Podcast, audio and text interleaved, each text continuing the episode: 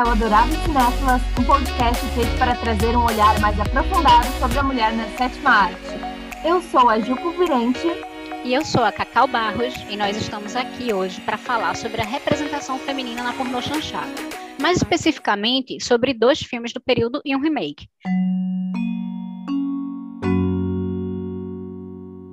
Hoje resolvemos trazer uma diretora da pornô chanchada. Sim, o movimento não contou apenas com a visão masculina. É isso mesmo, Cacau. Estamos falando de Teresa Trautmann, com o longa Os Homens que Eu Tive, de 1973. A Teresa é uma cineasta brasileira pouco conhecida, e isso se deve muito à ditadura militar. Pensa em uma mulher corajosa. Pensou? É a própria Teresa. Que massa! Os Homens que eu tive ficou apenas seis semanas em cartaz e logo depois foi censurado pela ditadura militar e liberado somente em 1980 com o título Os Homens e Eu. E mais, ela foi perseguida na época por conta desse trabalho. Afinal, onde já se viu uma mulher querer falar de liberdade sexual com um olhar feminino? Uma hipocrisia, hein, Ju? Muito, nossa, exatamente isso. E resumindo para vocês, o filme é, uh, conta a história de Pete, interpretada por Darlene Glória, uma carioca montadora de filmes que se envolve com vários homens ao mesmo tempo e nunca está emocionalmente satisfeita. Ela tem um marido, um namorado e acaba se relacionando com um colega de trabalho. O legal é que todos sabem dos outros casos da mulher. É liberdade pura e simplesmente. E Ju, eu também acho legal falar que a protagonista só se encontra quando ela tem autonomia completa sobre a sua vida. Isso gera um conflito muito interessante entre a independência da solidão e a carência afetiva dela. É verdade. E sabe que a diretora já se pronunciou sobre a pornochanchada? Uh, ela disse que não gosta desse termo, mas por conta da temática e do baixo orçamento do longa, ele é considerado parte do movimento. E olha, compara comparando com outros filmes da pornochanchada, esse se destaca muito. Tem uma vibe bem diferente. A Pete não se coloca como uma militante ativa feminista, sabe? Mas é inegável que ela é uma feminista de carteirinha. Ela reforça o tempo inteiro, né, durante o filme, que não se sente completa dentro de um relacionamento. Uh, eu acho legal que a câmera da Teresa Trautmann passa longe de objetificar a mulher, como tanto era feito com as outras obras da época a personagem sempre é filmada uh, de modo superior, livre mesmo. E eu acho muito belo, esteticamente falando, o quanto a diretora cria quase uma poesia entre a mulher e o mar. As cenas na praia são lindas, né? Eu também acho lindíssima, Ju. E dá para perceber o porquê do longa ser censurado, né? É uma pornô chanchada, mas se difere muito das outras. E põe muito nisso. A Teresa, ela não entra muito naquela brincadeira do duplo sentido e nas piadinhas derivadas das próprias chanchadas. Inclusive, Ju, eu, a gente já falou sobre isso, mas aquelas piadinhas é bem coisa de homem tiozão, né? Sim, acho que não era esse assunto que ela queria. Muito, muito isso. Descreveu bem. Né? E isso aí acabava tirando um pouco o peso sexual dos filmes. E a Teresa, ela não faz isso. É um filme cru, é um filme que ele é o que ele é mesmo. Tem um diálogo que representa isso muito bem. Em um certo momento, por exemplo, a Pete decide ser mãe. Aí ela vai lá e vai conversar com seu ex-companheiro para pedir o divórcio. E aí o seu atual amante acompanha na conversa. E ela disse: Vou ter um filho. E o homem pergunta: e eu posso saber de quem é o filho? E na cara dele ela diz: é meu. Simples assim.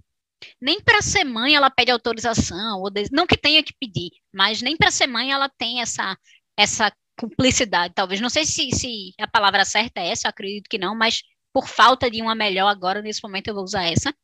Mas aí nesse momento ela pede autorização ou deseja um marido do lado. É uma pornô chanchada no sentido de uma mulher não monogâmica, mas que ela é muito firme nas suas decisões e definitivamente não está ali para agradar ninguém, muito menos o sexo masculino. E além disso, ela tem um lado muito humano.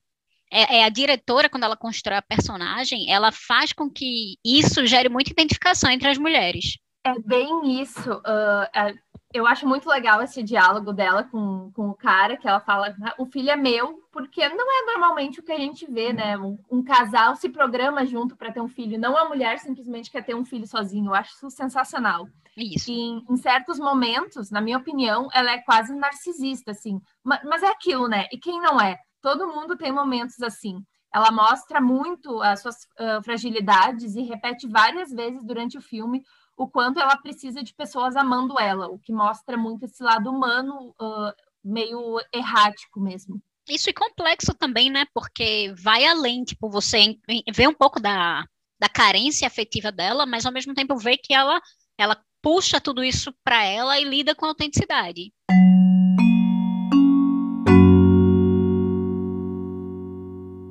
Então, Ju, a diretora ela não está interessada numa narrativa extremamente dramática. É algo muito sutil, muito individual. É um, é um drama de uma mulher vivendo sua rotina normalmente do jeito dela. Mesmo ela sendo uma mulher livre, não mostra esse universo como um paraíso, como mil maravilhas. Pete, a personagem principal, ela é solitária, ela tem seus momentos ruins também. Uh, eu concordo muito. E no terceiro ato, que na maior parte das vezes, né, num filme, tem uma redenção ou um ápice dramático, uh, nós continuamos com a serenidade daquela mulher, da Pete. Eu acho que tem uma linguagem extremamente sensível sobre tudo isso. Uh, eu gostaria que a diretora fosse mais conhecida, sabe? Até para falar da hipocrisia masculina tem, tem uma sutileza. Então, ela não deixa tudo mastigadinho para o espectador. Ela não precisa de, de um cartaz gigantesco, assim. Total, isso é muito real. É, tem toda a situação chata que o cunhado da Pete também, ele não quer, não quer que a esposa dele e os filhos fiquem perto dela, tipo, puro preconceito. Ele diz que ela é uma mulher, que ela é uma má influência. E claro, como sempre, no final das contas, ele que estava traindo a esposa. Depois, a mulher traída vai arrasar e abalada pedir ajuda a ela, a irmã Pete coisa de uma mulher na direção, né? Que entende nossos anseios, entende que esse tipo de coisa de fato acontece muito na realidade. Sim, Cacau. Uh, em outros filmes da pornô chanchada, essa situação seria levada na brincadeira, totalmente na paz. Assim, ah, de boas que o cara traiu a mulher, porque isso acontece mesmo. Vamos rir e fazer piadinhas de duplo sentido. E aqui eu quero deixar claro que eu não estou menosprezando né, os outros filmes da pornô chanchada, de jeito nenhum. Eu gosto bastante do movimento, eu dou muita, muitas risadas com os filmes, mas eu acho que é importante a gente destacar que tem uma diretora que fez um filme que é considerado da porno chanchada e que muito provavelmente por ela ela ser mulher e colocar a visão dela na direção, o filme acaba sendo muito diferente dos outros, né? Em, em outros filmes uh, ia ter aquele diálogo que mulher não é traída, né? Se os homens são assim mesmo, por que não aceitar? E, gente, contém ironia, tá? É isso mesmo, Gil, super concordo contigo. E é por isso mesmo que a gente resolveu fazer uma comparação com outro filme do movimento e também um dos filmes mais importantes do cinema nacional. Estamos falando de Dona Flor e seus dois maridos, de Bruno Barreto.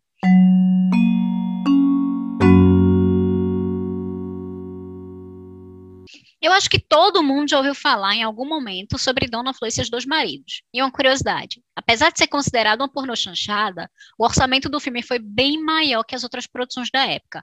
O filme custou 5,5 milhões de cruzeiros, o que correspondia a quase 10 vezes o orçamento médio do período. Cacau, a pornô chanchada tinha como característica o baixo orçamento e até ruídos na estética mesmo, mas como a gente pode ver, tinham exceções.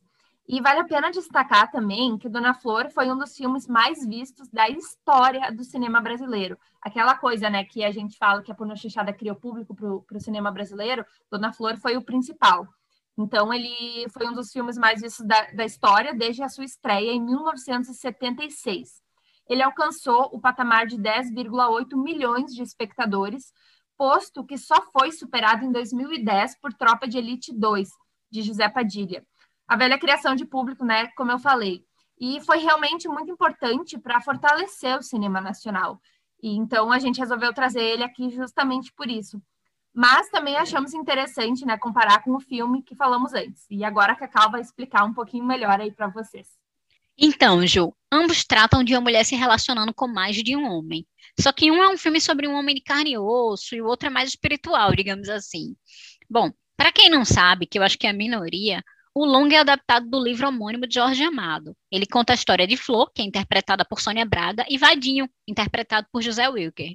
A história é ambientada na década de 1940. E Dona Flor e Vadinho, eles são casados. Só que Vadinho, ele só quer saber de farra, jogatina, tá na boate e essas coisas. E aí, devido a essa vida que ele leva, ele acaba morrendo.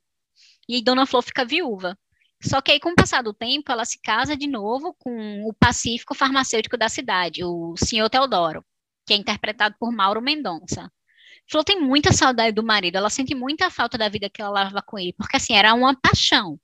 E aí, de tanto ficar chamando ele no pensamento, o espírito dele volta. E aí, no final das contas, ela tem dois maridos. Um dentro de casa, de carne e osso, e o outro mais espiritual. Vê que situação? Pois é, Cacau. Eu vou confessar que eu adoro esse filme. É leve, divertido, engraçado e tudo mais. E temos de novo a Sônia Braga como musa. Mas o brilho mesmo tá no José Wilker, ou, ou Wilker, eu não sei exatamente como é que se fala sobre o nome dele, no papel do Vadinho. Eu acho sensacional. Ele é muito carismático e eu dou altas risadas toda vez que eu reassisto o filme. Claro que, por conta da época, algumas coisas me incomodam, mas no geral eu acho sim uma ótima produção. Uh, vamos falar um pouquinho sobre a diferença agora entre Dona Flor e seus dois maridos e os homens que eu tive. Uh, então, eu queria começar falando disso da câmera mesmo, do, do corpo da mulher.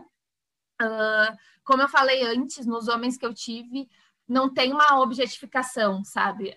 Tá, tem vários momentos que todo mundo aparece pelado, assim, né? Por ser uma pornô chanchada, é uma coisa muito livre, assim, o corpo faz parte de forma natural daquele universo. Em Dona Flor também. Eu gosto de Dona Flor, porque ele não tem aqueles, pelo menos, eu não lembro de ter muito isso no filme, talvez uma ou duas vezes, aqueles travelings, assim, pelo corpo da mulher, que começa de baixo, vai para cima. Uh, inclusive, a Sônia Braga aparece poucas vezes pelada, assim, no filme. É bem diferente de A Dama do Lotação, sabe? É, é, é, é bem diferente mesmo. Em Dona Flor tem momentos, né, que o Vadinho acaba agredindo ela, mas não dá para esquecer que é uma produção da época. E assim, é, dos anos 70, só que o filme não se passa nos anos 70, é ambientado na década de, na década de 40. Então, ele queria muito também mostrar aquela naturalização da, da agressão à mulher. Isso era uma coisa que acontecia, não tem como a gente negar, se acontece até hoje, imagina, né, nos anos 40, nos anos 50.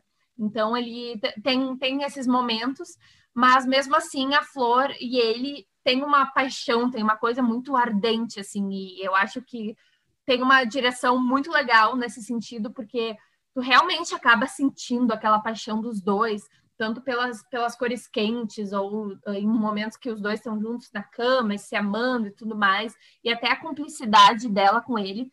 Mesmo ele fazendo tudo que ele faz, ela ainda continua ali com ele, né?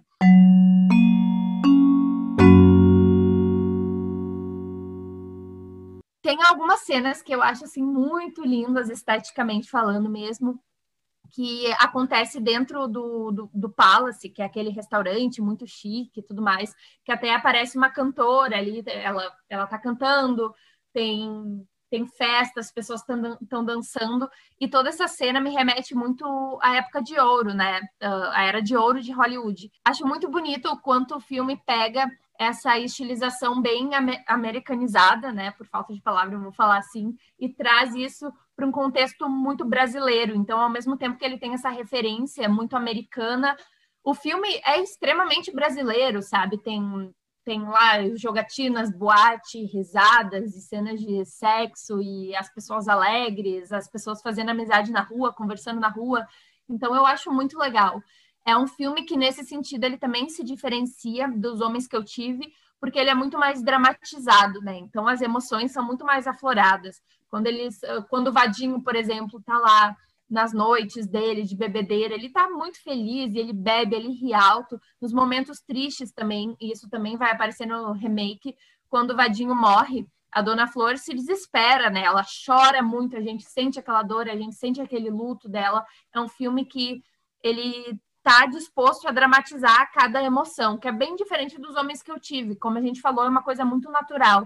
Apesar de ser um filme sem, sem papas na língua e tudo mais, é um filme bem direto, ele não é extremamente dramático, porque a gente vê uma rotina normal de uma mulher vivendo a sua vida. Então, eu, eu já vi pessoas falando que não gostam muito dos homens que eu tive porque ele é muito parado, tananã, mas isso é da linguagem, é da proposta do filme mostrar a vida daquela mulher e mesmo como sendo uma vida agitada, né? Imagina tu ter um marido, um namorado e um amante, isso é uma vida bem agitada. Mesmo assim, não é extremamente dramático. É tudo muito natural para eles. A mulher não vê nenhum problema no, no, no, que ela faz, ou não, não fica muito triste ou muito alegre, com emoções muito saturadas, digamos assim.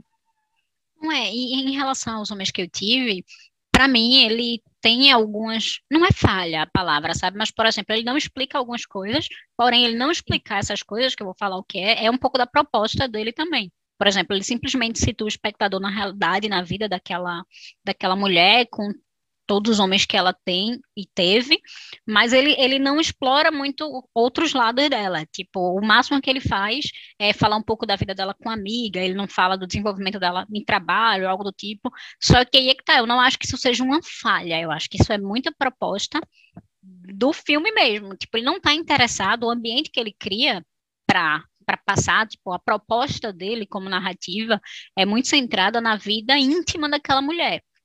Então, o fato dele não mostrar coisas além dessa vida mais íntima dela, isso não quer dizer que entre uma passagem e outra, né, entre a, a elipse, ela não, não esteja desenvolvendo um trabalho ou em algum outro momento. Ele tem essa proposta mesmo, que é discutir o íntimo.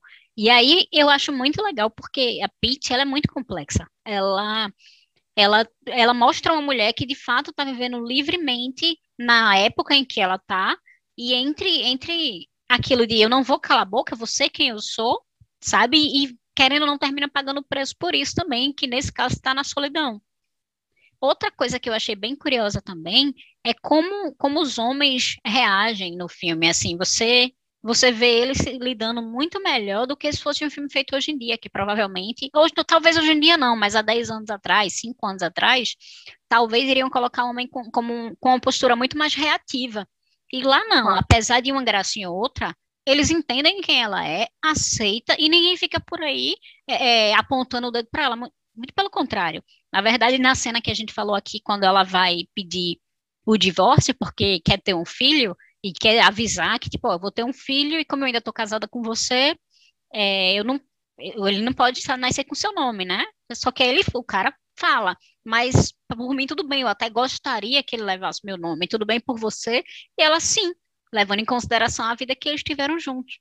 Então, pô, isso é muito atual, isso é muito para frente, sabe? Isso é inclusive nos dias de hoje, isso é muito legal, para ser, principalmente para ser falado na época.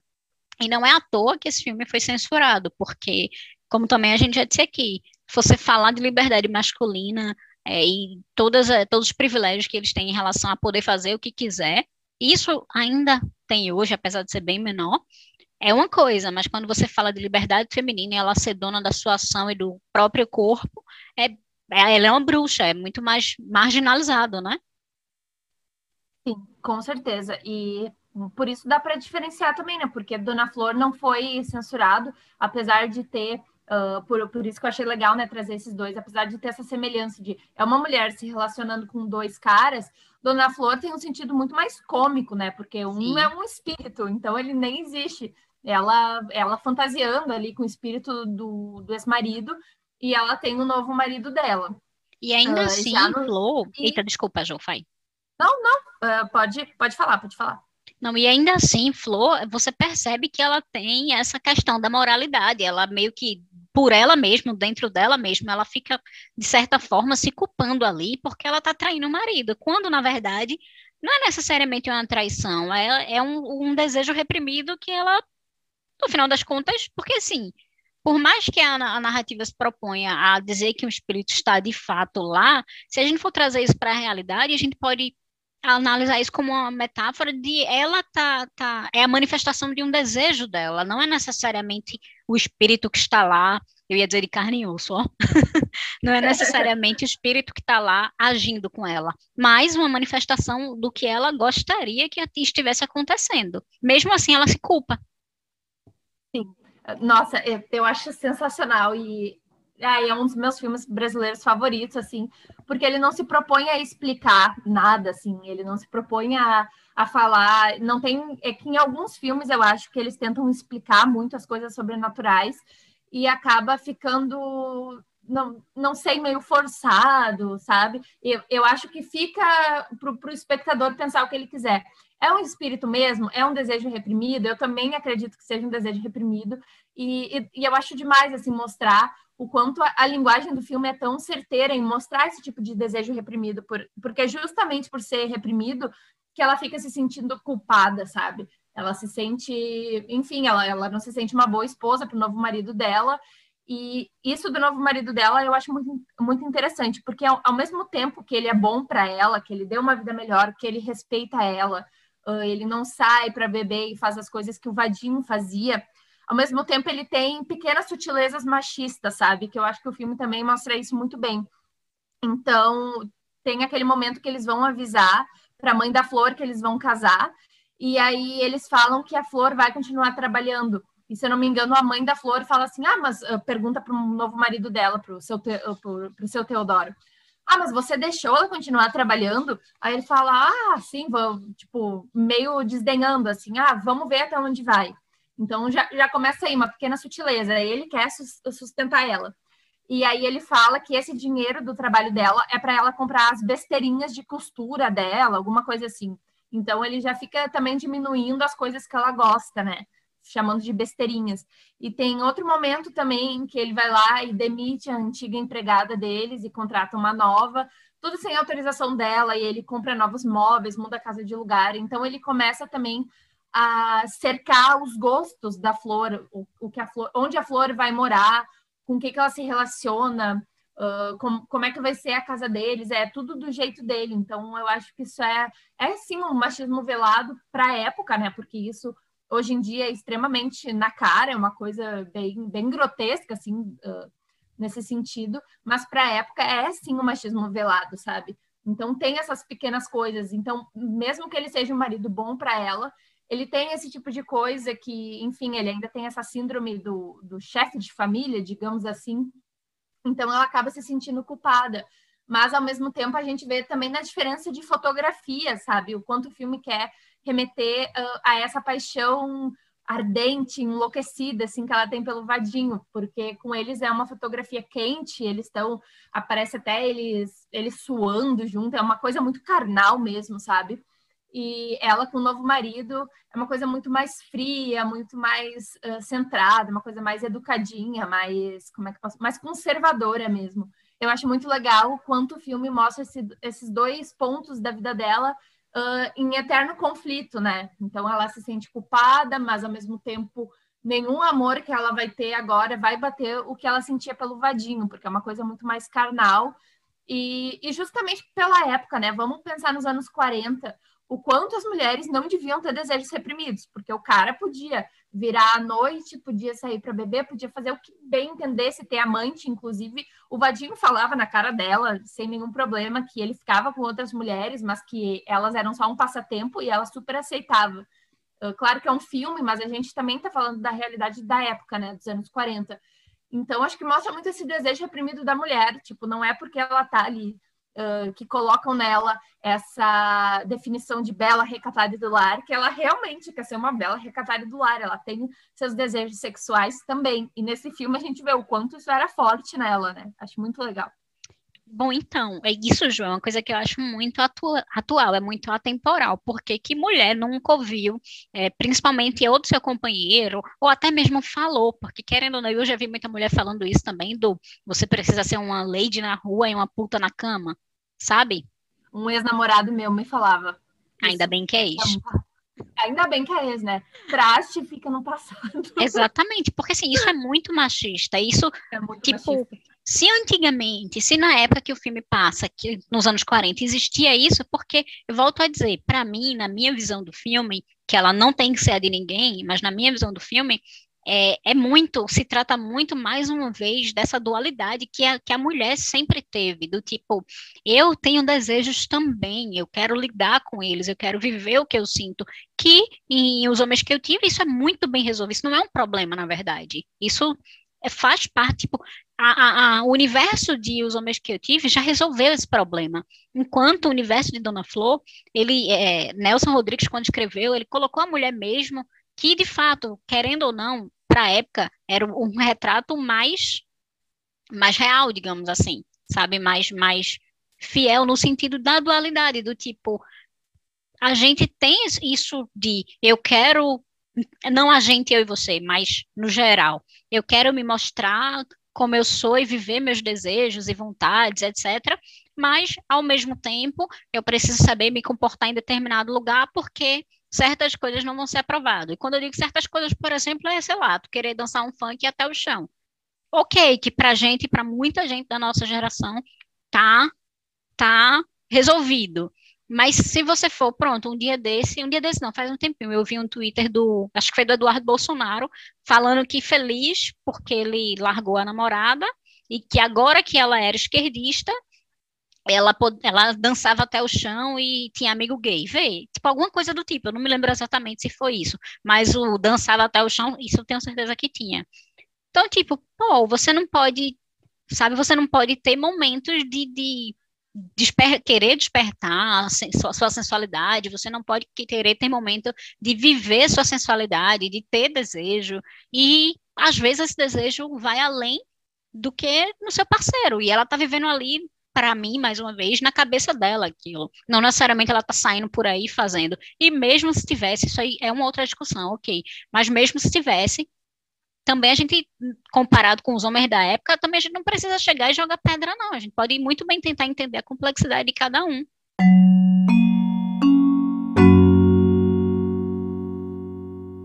Outra coisa, Ju, que eu acho muito atual, que eu acho que vale muito a pena a gente citar, porque está muito dentro do universo social, mas que termina sendo refletido nos filmes, é essa história do besteirinhas, do tipo, você, aquele machismo sutil que tu citou. É, infelizmente, ainda existe muito hoje em dia, e nem sempre a gente consegue reconhecer traços de abuso nisso, que é do você menosprezar a vontade do outro, no caso da sua parceira ou do seu parceiro, enfim. Eu falo da sua parceira porque isso acontece muito mais com mulher. Eu não tenho dados em relação a acontecer com homens, porque eu não acho que seja uma causa social. Não acho que seja um fenômeno social que já tenha dados. Pode acontecer isoladamente, e deve acontecer isoladamente, mas é um fato social o inverso. Então, quem nunca, quem nunca, meninas e mulheres que estão nos ouvindo, então, quem nunca teve uma vontade menosprezada, e no final das contas, aquele cara nem era escroto, nem era, sabe, machistão, mas tá tão inerente na vivência do homem que às vezes ele faz um comentário sobre um amigo, por exemplo, ou algo que o amigo fez, colocando ele lá em cima. Só que às vezes você, como mulher, já sabe fazer aquilo que o amigo fez, ou já fez alguma vez, ou enfim, você às vezes é tão melhor do que o cara que o seu parceiro está elogiando, mas não chegou a ser elogiada, ou não chegou a ser reconhecida, ou teve alguma pequena crítica. Acho que, infelizmente, nesse ponto, os homens ele ainda tendem a colocar como é, pessoas que, ele, que eles admiram outros homens, e não necessariamente as suas parceiras ou outras mulheres. E aí isso se reflete muito nessa ideia do, do menosprezo. É como se uma mulher, principalmente a parceira, ela não pudesse ser maior do que ele, maior no sentido de se destacar mais, brilhar mais e isso. E é claro que eu volto a dizer, isso é o que está mudando, não é todo homem que é assim, mas acontece. E às vezes o cara nem é um merda, às vezes ele deixa isso passar. E a gente precisa aprender a lidar se a gente quiser se relacionar também.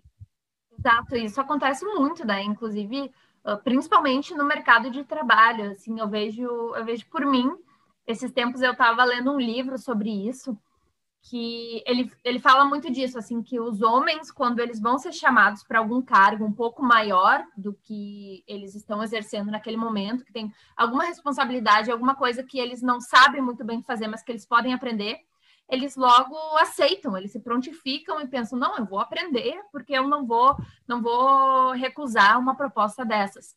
E a mulher já tem o um negócio da síndrome da impostora, né? Que bate muito forte, a gente sabe como é, que já chega falando, ai, não, mas eu não sei exatamente isso, eu teria que estudar muito, muito, muito, muito mais, eu teria que, sabe, a mulher está sempre se colocando para baixo no sentido de pensar que não é capaz de atingir um patamar mais alto, e, por isso também, né?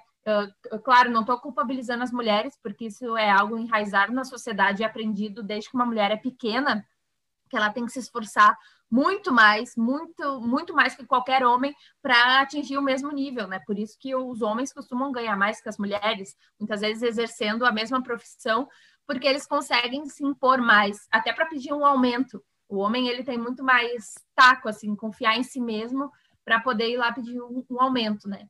E, bom, isso até pode servir como tema para a próxima temporada, ou não, não sei se para a segunda temporada, terceira, enfim, das mulheres dentro do cinema, até no meio da crítica, né?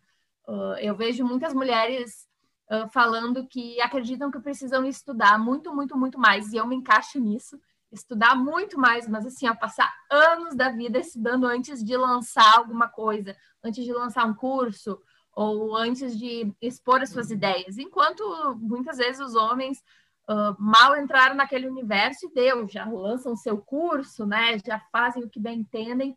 E a mulher fica ali, né? Muito mais, fica remando muito mais tempo para chegar na praia, né? Digamos assim. Então, isso é Exato. é algo muito comum. É, é muito triste, né? Eu tento, tento me policiar para não ser assim, mas às vezes bate, esses tempos bateu forte uma síndrome da impostora, mas isso é algo que acho que todas as mulheres vão experimentar, né, em algum momento da sua vida. Total, já total. Isso é muito real. Tua fala foi muito assertiva. Eu super concordo. E eu acrescento que eu li um livro no passado chamado Complexo de Cinderela. E eu vejo muito de, do complexo de Cinderela nessa realidade. E já saindo um pouquinho do filme, apesar de que você reconhece esse complexo na Flor também, é do tipo, a gente foi socializada para esperar a gente espera que as coisas aconteçam com a gente, a gente espera quem vai salvar a gente, a gente espera, no final das contas, que as coisas aconteçam. Entenda, não sou eu que estou falando, isso é um estudo. Por mais, como eu volto a dizer, por mais que as coisas estejam mudando, muita coisa disso ainda é real. Então, a gente foi socializada para esperar, enquanto os homens, eles foram socializados para buscar, para sair e tentar mais uma vez, buscar. É, é, o, é o, famoso, eles foram espera, é, socializados para sair agir como herói e a gente para esperar ser salva. E isso, por que, que o cinema é tão importante nisso? Por que, que as animações, por exemplo, vêm mudando de um tempo para cá? Porque a gente, o, o cinema ele é ferramenta de socialização, o cinema, a novela, enfim.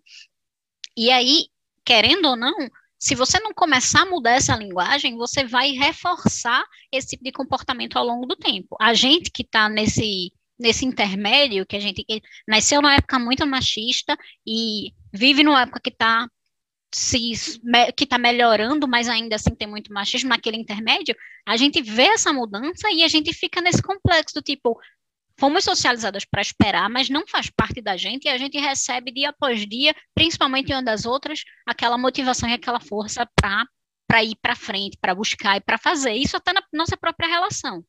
É, a gente vê esse exemplo, né, Ju? Mas, enfim, é, é, eu acho muito importante o cinema como esse tipo de ferramenta, mas, como tu disse também, isso é papo para outra temporada. É, porque se deixar, a gente fica falando até amanhã, né? Porque não, não tem como a gente ignorar esses fatos sociais.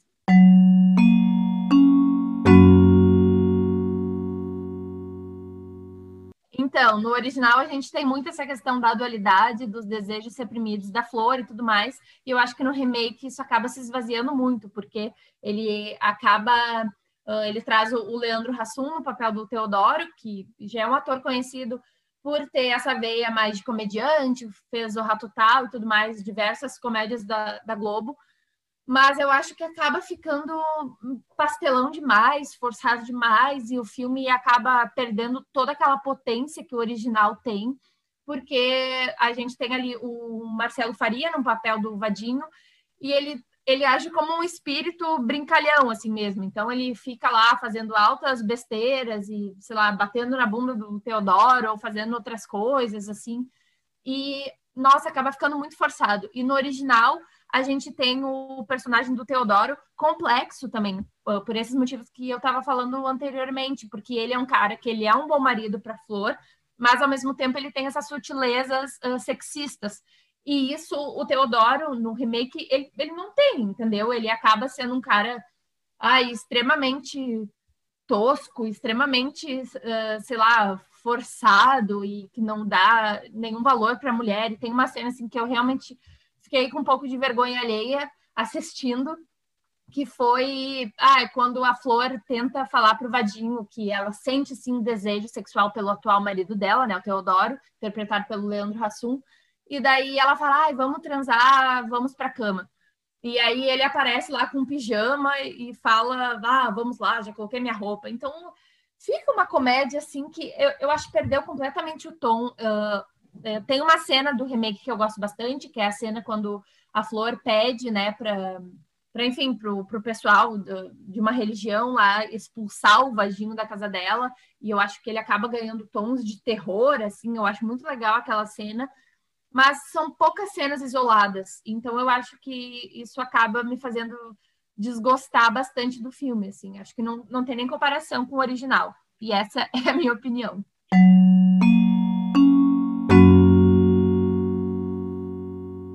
Inclusive, na época, em 2017, quando o filme foi lançado, eu entrevistei é, o elenco, entrevistei o diretor, Pedro Vasconcelos, o Marcelo Faria e a Juliana Paz. E eu via, eu via de uma forma, hoje, quando eu reassisto o filme, eu vejo de uma maneira totalmente diferente. Incrível, né? Com o tempo passa e você vai amadurecendo Sim. sua opinião. E assim, hoje eu enxergo como um diretor que não tinha tanta experiência no cinema, querendo meio que criar roda. Dava para entender que ele queria, trazendo essa, essa parte cômica para o filme, surfar na onda que estava fazendo sucesso no Brasil em 2017, de filme mais pastelão, de filme que, querendo ou não, é, é, o cinema mais comercial daqui, que do Brasil, então ele colocou essas cenas cômicas, e eu até comparo a receita, digamos assim, do filme, da direção, com o filme da Marvel, que é quando você pega um filme, você coloca ali um pouco de, de graça, de piada sem graça, sabe? E você Sim.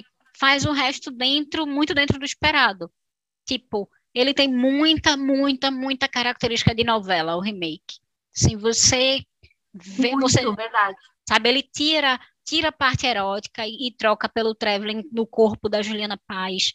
Sabe, eu acho que, para ser sincera, para mim, a única coisa boa do filme é a Juliana Paz, sabe? Tipo, a atuação dela, enquanto ela tenta ali mostrar também a dualidade que a Sônia Braga tinha em relação ao seu desejo, acho que ela consegue fazer isso, mas ela não consegue carregar o filme nas costas sozinha, e aí você termina entrando nessa, nessa trama totalmente novelesca, com um personagem trazendo muito pela comédia e, e, o filme tentando aproveitar da imagem que ele tem, como tu falou, de comediante lá fora, para trazer esse peso.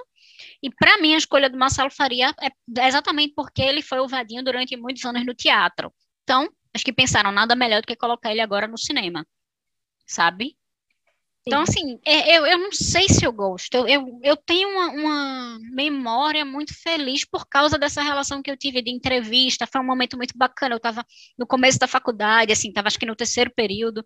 Então, eu tenho uma lembrança muito boa do momento, de assistir o filme, de ter escrito a crítica, ir para a cabine de imprensa. Enfim, eu tenho uma memória muito boa, inclusive da própria Juliana falando sobre o filme que ela tem uma opinião muito, muito próxima à nossa, que, que foi dito aqui durante o episódio. Mas em relação à autoria, em relação a como é, o Pedro tomou algumas decisões, eu, como diretora, e tipo, até me sinto confortável para me colocar nesse lugar por causa da formação e de algumas experiências, eu, como diretora, teria é, decisões totalmente diferentes. Acho que eu traria mais complexidade para a personagem. Eu gosto também da parte que ele traz um pouco do terror, mas eu acho ela mal conduzida, sabe? Eu acho que ele poderia explorar mais isso, porque para mim a única parte autoral ali foi essa. Então, poderia uhum. ter mais e, e ser melhor aproveitada, sabe? Eu acho que ela é meio alegórica ali no final das contas. Então, para mim, hoje ele está muito no limbo, assim, eu gosto muito por causa da relação que eu tenho com o filme, mas ao mesmo tempo, em relação a, a ser crítica, é, eu não gosto nem um pouco. É, sim, eu quando eu não, nunca tinha assistido o remake, né? Fui ver agora para nossa gravação. Gente, eu morri de vergonha alheia em várias partes, assim. Eu fiquei, ai, gente, não, né? Poxa, não, não, não precisa forçar tanto. Eu já, eu, eu já entendi que tu quer dar esse ar cômico, não precisa ficar forçando tanto. E aí, como eu falei, aí tem cenas isoladas que, que são boas, principalmente cenas da, da Juliana Paz, e essa cena que é mais aterrorizante. Uh, se ele trouxesse isso, sabe? Se ele trouxesse isso para o resto do filme, de repente, dá um ar mais de terror para o resto do filme, por que não, né? Se, se ele é o autor ali. Então, eu, eu acho que acabou ficando meio, meio perdido mesmo, tu, tu não sabe qual é a eu fiquei me perguntando por que que fez esse remake então, sabe? Ficou meio, sabe, é um filme super esquecível, assim, tu assiste e depois tá ok e, e, já já sai da tua cabeça, muito diferente do original, né? Porque eu acho um, um filmaço com várias, enfim, com, dá pra gente trazer vários debates, porque a gente ficou um tempão falando, né, do filme original, que não dá para fazer isso no remake. Total, e assim, para mim, o que faltou aí no caso foi experiência como diretor mesmo, porque, por exemplo, é, é, a sensação que eu tenho é como se o Pedro ele tivesse tentado inventar a roda, mas sem estudar ou perceber que aquela roda já estava inventada, sabe? Tipo, é, ele poderia é, ter. É, que é, é muito delicado o que eu vou falar aqui, mas assim, para mexer num, nesse vespeiro de pegar um clássico, um, um filme com a história e o peso que Dona Flor teve e, e refazer com todo o investimento que ele teve, com toda a pompa e dinheiro investido ali mesmo, cara, você tem que estar muito seguro, você tem que, sabe, você tem que ter muita assistência. Não é assim tão simples e, e é, é, é eu, eu sinceramente se eu fosse a, a produtora também, eu estou muito trazendo para o meu lado, eu teria pego um diretor ou uma diretora para realmente inovar, muito mais experiente, sabe? Eu, eu teria dado uma cara muito mais atual para esse filme. Então, assim, é, para mim, a, o maior erro foi a escolha do, da direção e as decisões que a direção tomou. Ainda bem que a gente não convidou ele para o episódio, né? Ainda bem detonando. Ah, mas crítica é isso, né? A gente tem que falar também, mas olha. É, eu, é, é que eu, eu não tenho como não esconder. Foi muita vergonha alheia. Em vários momentos eu fiquei, Jesus Cristo, não acredito que eu tô assistindo isso, sabe? Eu achei. Não cabe, meu... aquela comicidade não cabe, sabe? Tipo. Não cabe, meu Deus. A discussão é, ainda assim era atual e é atual, sabe? Porque, querendo ou não, a gente vive numa bolha. Então, eu, você, que a gente tem vive nesse mundo da comunicação, é, tem uma mente mais aberta, então a gente vive nessa bolha que está mais acostumada a lidar com certas coisas. Mas a, a, grande maioria, o público de Dona Flor e o público de novela, que seria muito atingido pelo remake, por causa dos artistas, etc., e até do próprio nome do título, ele não necessariamente está acostumado. Então, seria um, uma oportunidade de disrupção mesmo, como foi o primeiro. Mas não foi o que aconteceu. Assim, ele pegou, para mim, ele pegou muitas receitas, muito, muito coisa que já se faz no cinema pronta, entendeu que aquilo era a invenção da roda, e era, tipo, algo muito novo, mas não necessariamente era, colocou tudo num bolo só, sabe? E perdeu uma grande oportunidade, porque, né? É. Tem uma coisa que me incomodou bastante, assim, acho que é bem no começo do filme tem muito isso, tem como, é, como é que eu posso explicar? Tem um blur, assim, na, na, na imagem, sabe? Fica aquele blur, aquela imagem super suave, Sim. e aquela luz extremamente uh, artificial, imitando uma, uma luz solar mesmo, assim, entrando na, na imagem e preenchendo o ambiente. E tem isso em diversos momentos, e Sim. meio que ele não usa desse efeito para de repente mostrar a relação dela em algum momento, em relação dela com o outro, usa esse efeito como linguagem mesmo para diferenciar, né, algumas situações. Simplesmente está ali em diversos momentos e eu fiquei pensando, gente, por quê? Sabe? É o bonito pelo bonito, assim, eu não, eu não entendi o que, que ele quis fazer com isso. Exato. Assim, eu acho essa, eu acho muito uma referência ao filme de Sofia Coppola, sabe? Tipo, tem, tem um aspecto meio lavado também. E, isso. de fato, eu concordo que ele poderia ter muito usado isso até como característica, por exemplo, de momentos de desenvolvimento de flow, porque eu, eu sinto uma carência muito grande no filme de momentos em que ela busca o autoconhecimento, que assim, ele até dá uma pincelada nessas coisas, mas no final das contas tudo volta para a história dela com o Vadinho ou com, ou com o Teodoro, assim, é como se todo, todo, toda a complexidade dela tivesse nesse, nesse, nesse trisal, pronto. Que não é bem um trisal, mas enfim, ou é, sei lá. Vai saber. É, pois é.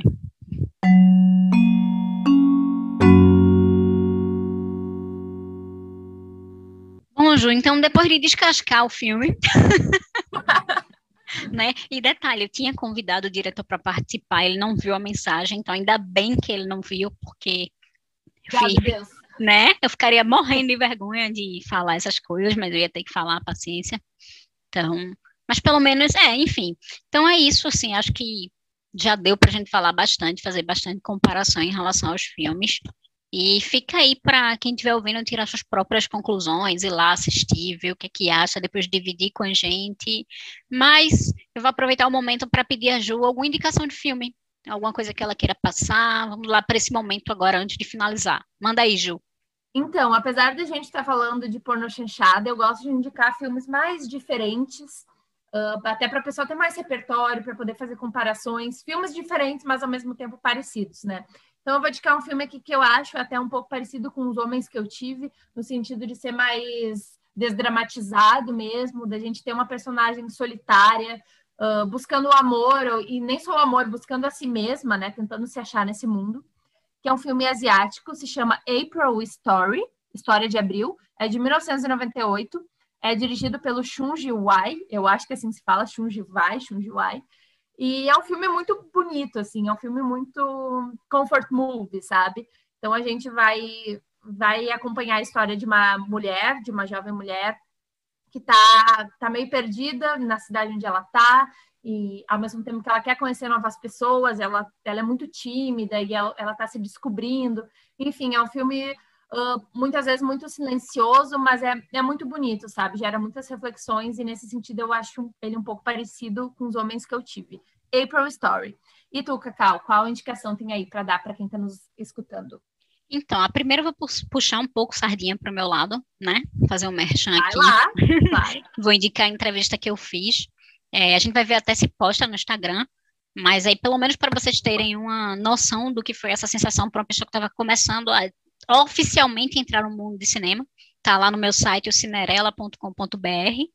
Então, quem quiser dar uma lida, tá lá. E a minha outra indicação tem mais a ver com personagem feminina. Eu vou indicar o filme Francis Ha, que eu acho muito legal, me divirto muito com o filme. Adoro.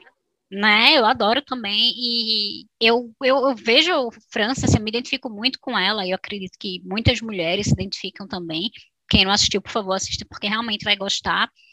Ele é um filme bem sutil, é um filme com uma fotografia linda, é um filme muito delicado, assim, que ao mesmo tempo passa uma personagem complexa, uma personagem que está lidando com questões importantes que a gente lida todos os dias sobre profissão, amor e etc. Então, minha indicação vai para Francis Ha. Eu vou fazer só mais uma, Ju, que foge um pouco do tema. Vai lá, vai lá. Mas que é um documentário que eu gosto muito e que eu acho que todo mundo deveria assistir, que é o documentário Agente Duplo, que está disponível na Globoplay. Não é merchan, é, assim, o filme ele é muito legal, ele basicamente contratam um senhorzinho para que ele seja um agente infiltrado dentro de um de um asilo para ele descobrir é, uma suspeita de maus tratos. Então, assim, eu, eu chamei o filme quando eu assisti um filme sutil e sorrateiro, porque para mim é exatamente o que ele é. Eu sei que as duas palavras são complexas para explicar, né? Mas é sutil e sorrateiro porque ele, com muita sutileza e te tirando totalmente do lugar comum, ele mostra o que ele se propôs, sabe? Ele vem. Eu não posso falar muito também para não estragar a experiência do filme, porque esse filme tem uma experiência muito legal, mas é um filme que eu acho importante. Eu acho que ele está naquela leva de documentário que traz muito do entretenimento, que, que é uma porta para quem não gosta de documentário ou quem não tem costume de documentário assistir e começar a gostar. Então, por exemplo, o Professor Polvo, eu acho que está nessa linha também, mas para mim, Agente Duplo, é, eu tenho uma relação de afeto com ele, sabe? Apesar também de ser um filme mais, como é que eu posso dizer, mais íntimo, talvez. Não sei também se essa é a palavra certa, mas se você está esperando um filme. É um documentário, né? Não dá para você esperar uma, uma, ação e etc., essa movimentação toda dos filmes de hoje em dia. Mas é, é um filme muito legal e eu vou indicar para todo mundo, assim, eu faço campanha para o filme. Eu não assisti ainda, então já, já vou colocar aqui na minha watchlist, vou ver em breve, porque eu tô louca para ver esse mesmo. Eu não posso falar muito porque, assim, se eu falar, vou, eu realmente vou entregar o filme, porque, como eu disse, ele é sorrateiro, ele te manda para um caminho, depois te manda para outro, e só no final das contas você se liga o que, que ele realmente queria dizer. E aí, quando ah, você percebe, é um choque. Não é um choque, mas é um. Sabe quando a ficha cai, você faz que merda. É mais ou menos isso. então, ele mexe muito comigo também por questões é, pessoal, enfim, que também não posso falar para não estragar o filme, mas eu indico para todo mundo e é isso. Talvez, quem sabe, um dia a gente não faça um uma temporada sobre documentário, se eu concordar, e aí eu vou estar tá, tá no céu, porque eu amo documentário. Boa, vamos sim. Então é Com isso, certeza. né, Ju? É isso, gente. Fiquem ligados, porque em breve a gente lança aí o episódio 4 não esquecendo que o Adorável Cinéfilas, essa primeira temporada é sobre a pornô chanchada. Vamos contar com seis episódios. E esse foi o nosso terceiro episódio. Fiquem ligadinhos nas nossas redes sociais. Sigam a gente também, arroba de Pulvirente. E dá o teu arroba aí, Cacau. arroba Cacau Barros. É só pôr mais um Szinho no final. E é isso. É isso aí, gente. Tchau, tchau e até a próxima. Tchau, tchau, galera. Obrigada aí por, por ter ouvido. Beijos. E é isso.